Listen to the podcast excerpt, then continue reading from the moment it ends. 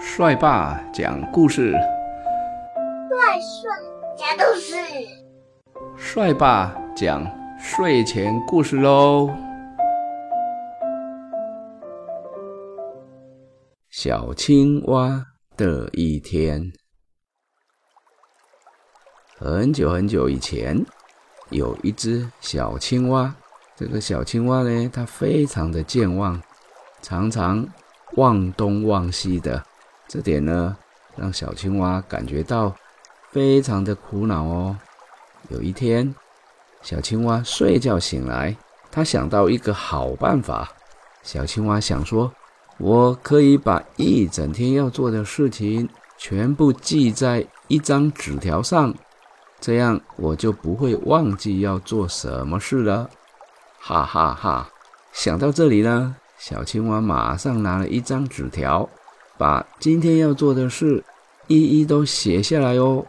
起床，穿衣服，吃早饭，到癞蛤蟆家跟癞蛤蟆玩游戏，吃午饭，睡午觉，帮妈妈做事，吃晚饭，上床睡觉觉。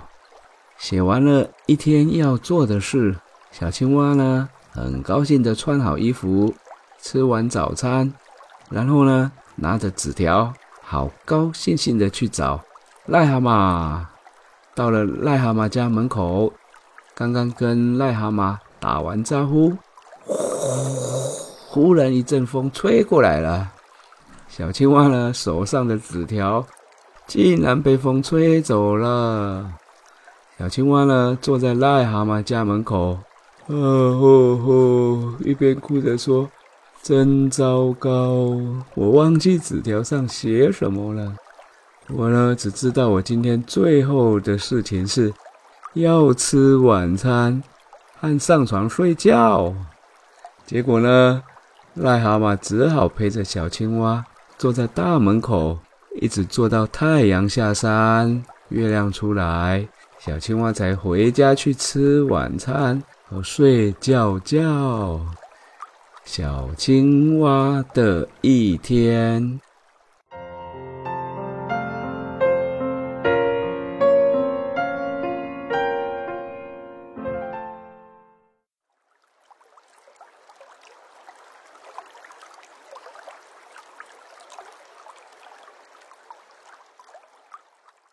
小松鼠的房子。小松鼠一直住在。大树上住了好长一段时间哦。有一天，他突然想要换一个地方住看看。小松鼠呢，于是就到处找呀找，终于呢，发现大树下有一块大石头，看起来呢坚固又光滑。于是就在上面盖了一间小小的房子呢。第一天晚上。小松鼠在新房子里面，嗯，睡得好舒服。但是呢，一觉醒来，却发现房子怎么不在大树下了，而是在了河边呢？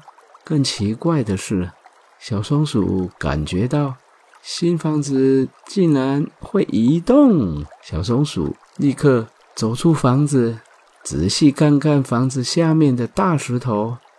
这个时候才发现，原来自己竟然把房子盖在一只老乌龟的背上。老乌龟一走动，房子呢就跟着移动了。小松鼠呢感到很不好意思，一直跟老乌龟说：“对不起，对不起。”老乌龟呢说：“哦哦，没关系。”你就住在我的壳上面吧，这样我就多了一个住在楼上的邻居了。以后我们还可以一起到很多地方去玩了呢。小松鼠的房子。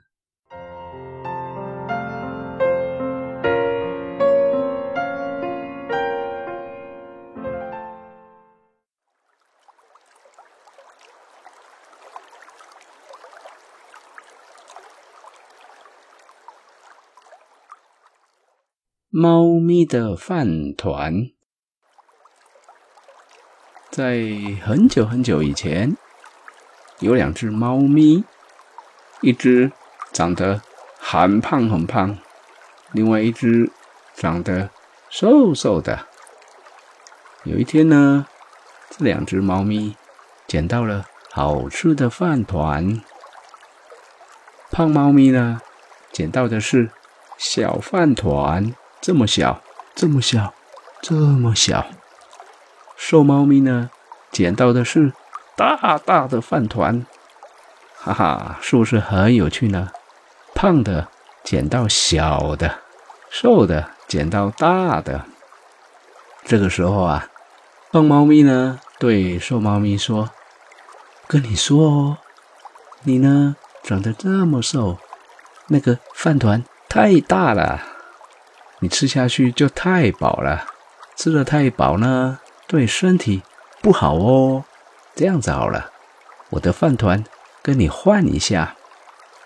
瘦猫咪呢，紧紧的抱着大饭团说：“嗯，你太胖了，如果吃大饭团，会越来越胖哦。所以啊。”你吃小饭团比较好，可是呢，胖猫咪真的好想吃到大饭团。他不放弃的继续说：“哦，事情不是这样的，我告诉你哦，瘦的人本来就要吃的少，胖的人呢需要很多很多的食物才能填饱肚子啊。”就这样了。两只猫咪呢？你一言我一语，喵喵喵喵喵喵，到底谁说的才对呢？两只猫咪啊，决定去找一只小万狗来商量一下。这只小万狗呢，听完了猫咪的话，嗯，有一点伤脑筋。嗯，好像两个都很有道理耶。小万狗想了很久，告诉猫咪说：“哎呀，我知道了，这个问题啊，很容易，就把两个饭团的大小变得一模一样就可以啦。”两只猫咪呢，都喜欢这个办法，便一起大声的说：“好啊，我们赞成。”后来呢，小狗狗拿出一个很厉害的机器。他把饭团放到机器的左边，另一个饭团放到机器的右边，然后看一看，有了。现在呢，大饭团比较重，小饭团比较轻，两个饭团的大小都不一样哦。说完了之后，小万国呢就拿起大饭团，嗷嗷咬了一口。嗯，真香，真好吃。但是呢，两个饭团的重量还是不一样。然后，小旺狗又吃了一口，嗷嗷，然后再放回机器上。哇，这次咬的太多了，大饭团变得太小了。就这样，小旺狗呢，左边吃一口，右边吃一口，两个饭团一下子太大，一下子太小。吃啊吃啊吃啊！最后，小旺狗呢，把两个饭团都吃光光了。喵喵喵！两只猫咪看到饭团没有了，呜呼呼呼呼，哭着跑回家了。猫咪的饭团。